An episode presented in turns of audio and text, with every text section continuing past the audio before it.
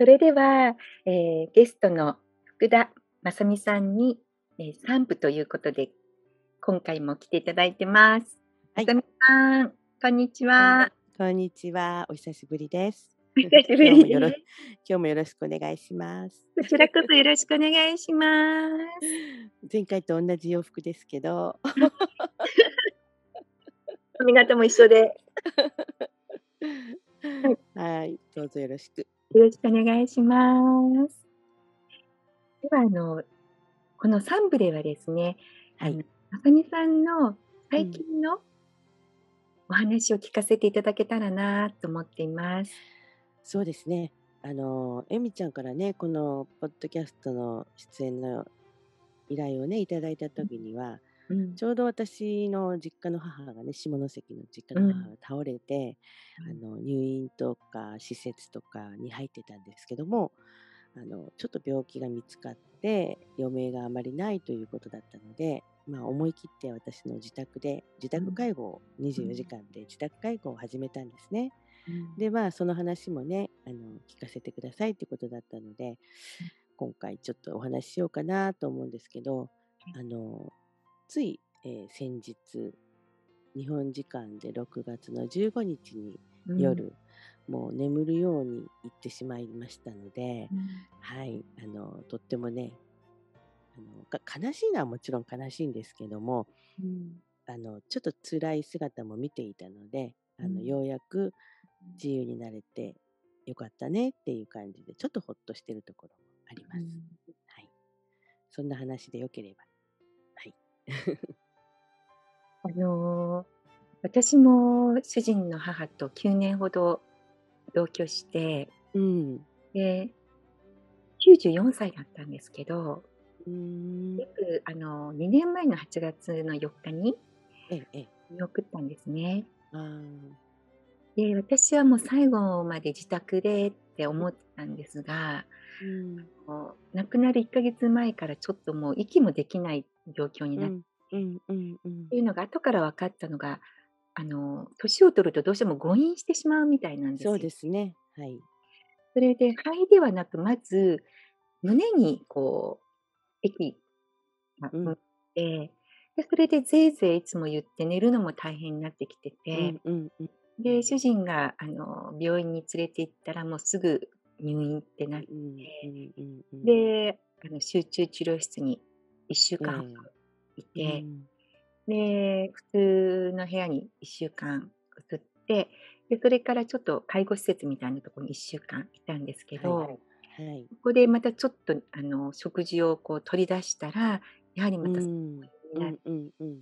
で、また息もできなくなって、うん。で、救急車でまた病院に運ばれてう、ん。で、1週間後に亡くなって、まあ、あの苦しんだのは1ヶ月ぐらいだったんですね。それまではうん。で、あのまあ、ちょっと夜寝るのが大変かなっていうのはあったんですけど、まあ、それまでは食べれてもましたし、まあ、食欲はだいぶ減ってましたけれども、で、まあ、ちょっとその、こうチューブ漬けになってしまった姿うをん見るのが辛くて、うん。でもその期間が本当1ヶ月ぐらいだったっていうことで、うんそうね。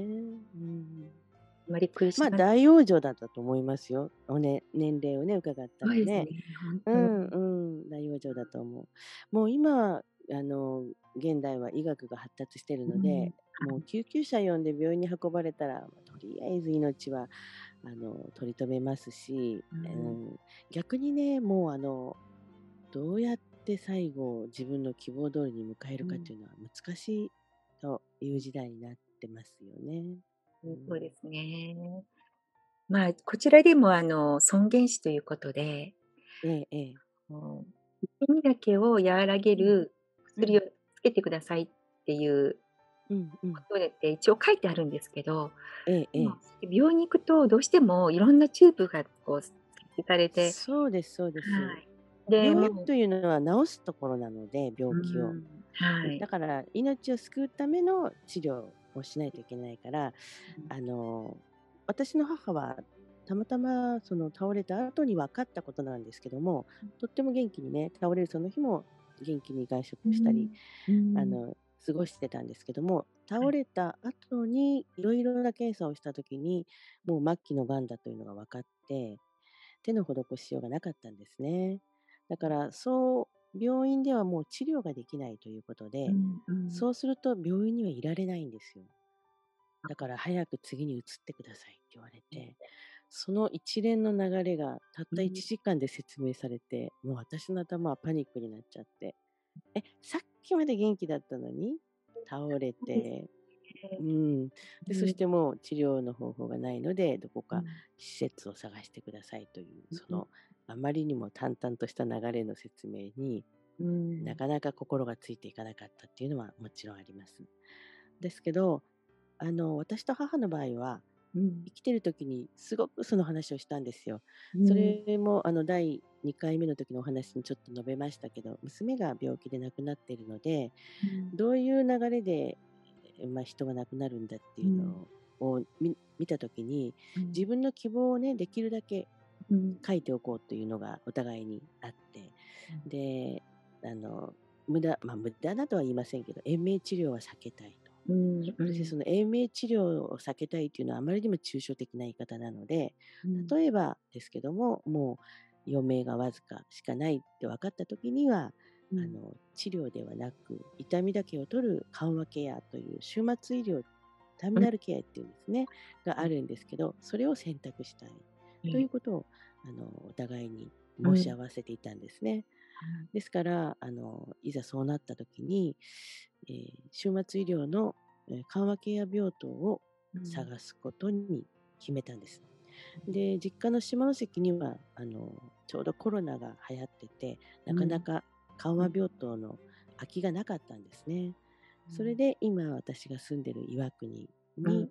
えー連れてきて、そしうん。てしばらくその緩和ケアのある病院で、えーうん。ケアしていただいて、で、その後に、えーその緩和ケア付きの終末医療付きの老人ホームに入ったんですけども、でもやっぱり母が、うん。あの、まあ、少し認知があったとはいえ、全体の何パーセントかはね、ま、あの、普通に戻る時があるんですよ。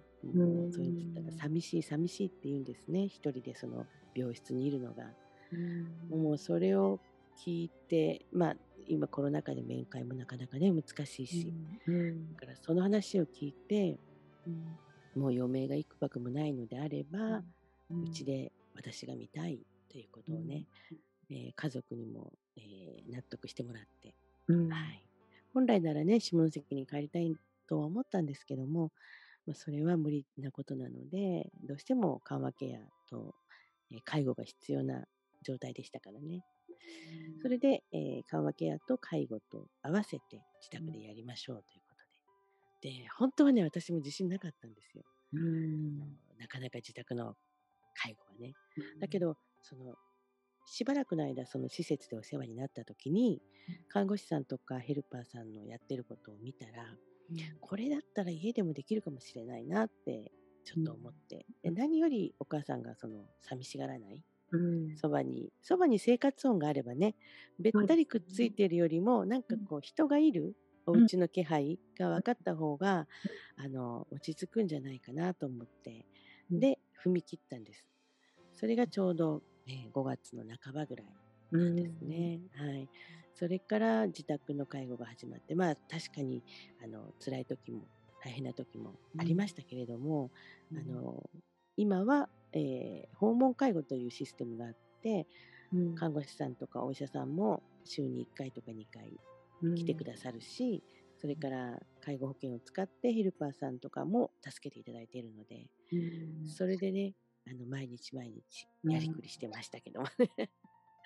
まあ、最後は、あの、静かに眠るようにね、う行ってしまっん。たので、うん。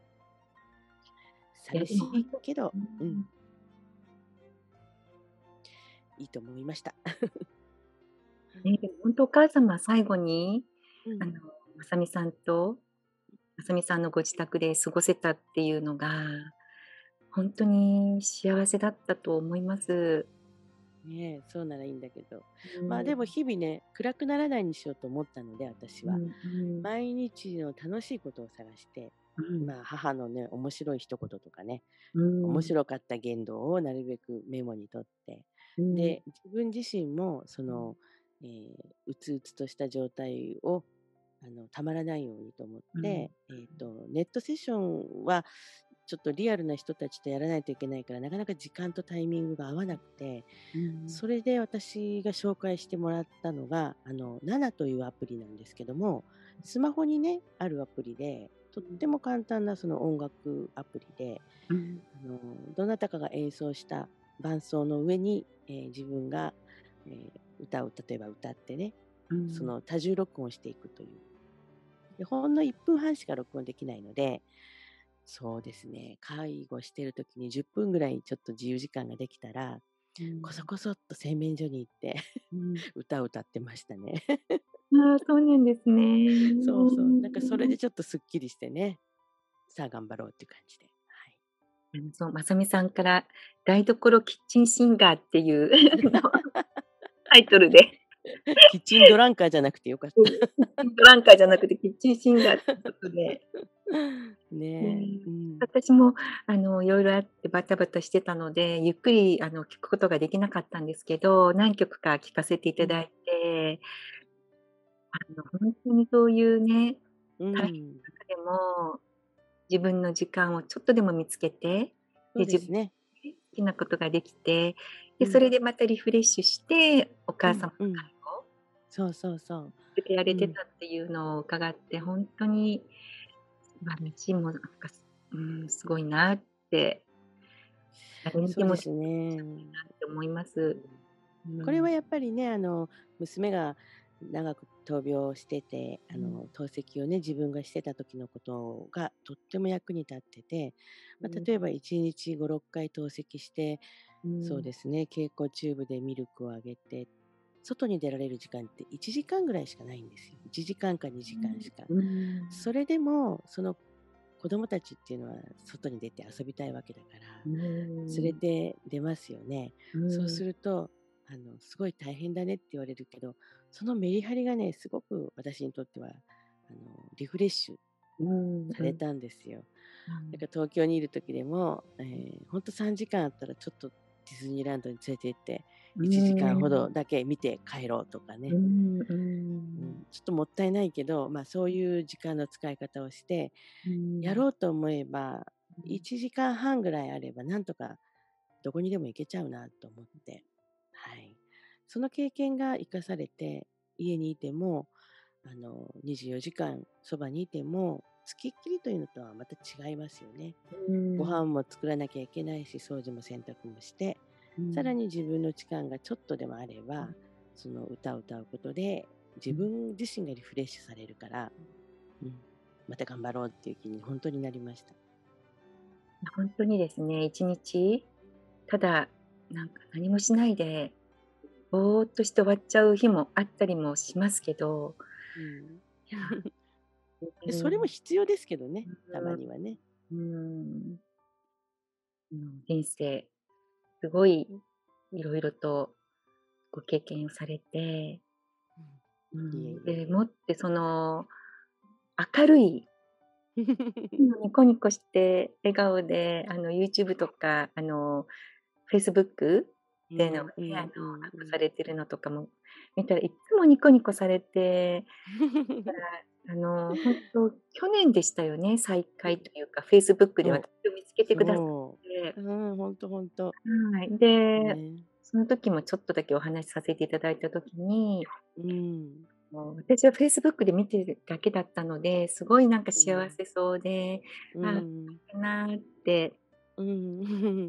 てたら、ね、あの、実は娘を亡くしてっていうよううなことおん、話しうされて、ん。想像がつかない、あのね、あの、まさみさんのその明るい笑顔からは想像がつかないいや、もうそれはもうエミちゃんも同じことですよ。色々ね、辛い思いして頑張ってる。でもうん。辛い思いしてる人っていううん。のは、楽しいことがちょっとあっただけでも、ものすごく楽しいですよね。ね。ほ ねえ。なんかもうありがたいうん、振り幅が大きいから感動が大きいんですよ。はい。もう本当に小さなことでも、あの、うん。楽しいと感じますし、うん。うん、もう私、毎朝とか寝る前も思うんですけど、うん。生きてるって本当奇跡の連続だなって思うんいます。うん。うん。そう、本当にあの、生かされてるっていうのをうん。感じますね。自分一ね。人じゃないっていうのをうん。ね。うん。こないだもちょっと主人とあの、うん。ホノルルから夜うん。出かけて帰ってくる時に、うん。車のタイヤがなんかおかしかったんですよ。ええええ。もうなんか急にガタガタ言い出して、ええ。え、これ家までたどり着けるのかなっていうぐらい、うんうん。でも主人が、いや、ちょっと頑張ってみるとか言って、私も途中、すっうん。ごい音がした時に、あ、もうこのまま私たち一緒に行ってしまうのかなって、ワンちゃんたちどうしようとか思ったぐらい、ちょっとすっごいなんか、わかるわかあれる。の時があって、うん。で、無事に家に帰ってきた時には、もうほんうん。と、もういつもよりもも以上になんかもう最後寝る時に感謝うんうんして、うんうん。うん、そうそうそう、ほんとそうですよね。無事にあの過ごうん。せたのでありがとうごうん。ざいますっていつも感謝の気持ちをですね。そうそう。だから本読んだり、映画を見ることで疑似体験をして、あの、自分をね、戒めることっていうのは多いんですけども、あの、私もやっぱりそういう意味では、あの、40の時だったかな、初めて初めてこう、えっと、人間ドックみたいなのを受けて、うん、それまで、あの、仕事をしてなかったからね、健康診断ってあんまり受けることがなかったんですよ。うん。で、まあ、40を記念にと思ってやったら、うん、ちょうど胃にポリープが見つかって、うそれん、で、なんか、知識がちょっと浅かったので、うん、もう、癌かもしれないとか死ぬかもしれないっうん、て直うん。結しちゃって、もうその日のうちにね、遺書を書き始めました。この浅はかな考え方。いや、でもね、うん、わかるでしょ。なんかこうね、はい。で、すぐに内視鏡検査して、うん、組織を病理の方に回して、で、はい。結果が出るまでに2週間ぐらいかかったんですけど、その間はね、もううん、本当に家を片付けようとかね、ゴミを出そうとか、うん、そんなところに始まって、遺書を書こうとかね。うん。あ、でもそうやってこう、自分でちゃんとうん。準備をしようっていう風に、こうあ、気持ちスイッチが入りました。ううん、切ん。り替えられるって素晴らしいですよね。やっぱそこで、あうん、の、何でもなかったっていうのを聞いた時にね、もちろん安心して嬉しかったけど、あれは必要だなって思ったのが、その40だったんですよ。だから、それから毎年自分の誕生日が来る時に、エンディングノートを見直してるんです。素晴らしい。うん、で、母にもそれをね、あの、私がこういうことをやってるっていうのを教えて、うん、母も、えー50、60ぐらいの時から、うーん、私の葬式は盛大にしてとかね、なんかう結構言っん、てたり、私はこうしてああしてって言ってたけど、うん、人間ってね、変わるんですよ。5年、10年経つと考え方が。だからね、最後はね、あの、あ私と弟のうん、2人だけでいいとかね、いろいろね、あの考えうん、方が変わってきちゃって。うーうん、ん、でも今回はあの、以前たくさん話をして希望を聞いてたので、うん、あの、んなんていうのかな、交通事故とかでね、急に亡くなってパニックのまま、うーん、あの、亡くなってしまったのとは違って、割とこう準備をし進めながら、うん、そしてこれでいいかなって思いながらうん、送らせてもらったのでね、それは本当にありがたいなと思います。ほんとですね。うん。まあ、私今そういう実際にあの、就活アドバイザーとして。あの、皆さんにエンディングストーリーを描いていきましょうっていう中で、そのエンディングノートのを書き終えるっていう大切さをですね、うんうん。皆さんこう書き始めても、ちょっと途中で挫折してしうまうことが多ん。いので、うんほんとにエうん。ンディングノートを書き終えることによっての、ま、ベネフィットというのは、ま、自うん。分がその、まあ、自分史をあの、うん。自分を見つめ直すことによって、自分の自分史っていうのを描くこともできますし、今までの人生を振り返って、じゃあやり残したこととか、うこれからやん。りたいことっていうのがまたそうですね、見えてきますね。うん、うん。よね。それとともに、な何か自分が最後をどううん。迎えたいかっていうことも考うんうえていくのんうんうん。うん。で、そこには、じゃあ葬儀はどうして欲しいとか、うんうんうん。亡くなった時はうん。ほんとそうね。ですようん。ね。うん。なったエとじミちゃんがそんな素晴らしい仕事してるなんて、私ほんとに知らなくて。ほんとにね、うん。よくよくそううん。いうお仕事をね、ちゃんとうん。してるんだなと思って感心してます。いやいや、ちゃんとというかですね、まだまだあの、勉強中っていうこともあるんですけど、で、ほんとに最後をこうしたいっていう風にこう、エンディングノート、私だからうん。生きてる間は、うん。あの、私の道しるべうんうん。残された家族にとっては、うん。最後のラブレターと思ってるんですよ。そうですよね。うん。ほんとそうだと思う。うんうんうん。だから、あの、まさみさんのお母さんのように、ね、やっぱり希望も変わっていくじゃないですか。ええええええ、そうです。ほんとそうね。です。うん。だから道に迷った時には、それを読み返して、うん。こう目的地がね、変わったうんらうん。書き直すっていう風に、あの、いうん。1回書いてから終わりとかではないと思うんですけど、変わりますからね。変わりますからうね。あのん、だから毎年誕生日に見直すのいいと思いますよ、私は。ね。それうん。とか年の終わりとかね。うん、そうですうん。ね。うん。はい。でも、まさみさんがもうエンディングノートを書かれてるっていうのを私 存じてなかったので、今日はすごく そう、もう私、会う人会う人に勧めてる。書いた方がいいよ。変わるから。これで終わりじゃないから。毎うん。年毎年ね、見直して。うん、そうですね。いや、でもほんとに、あの、すごく今日も、うん。私が色々と考えさせられました。ありがとうございます。ちらこそこちらこそありがとうございました。はい。じゃ、あの、またうん。ね、あはい。のお誕生日の時にでも、ゲストで来ていただければ。毎 ぜひ年、ぜひ。あの、毎年まさみさんのお誕生日にで来ていただいて。さあ、じゃあじゅうにうん。がつなので。うん。またそのくらいの時にお邪魔そうでします。すね、ちょうはい。どあの、ね、いちねんうん。も終わる頃ですし。うそうでん。すね。はい、今年もまだ頑張って生きてたよってお互いに言おうね。そうですね、はい。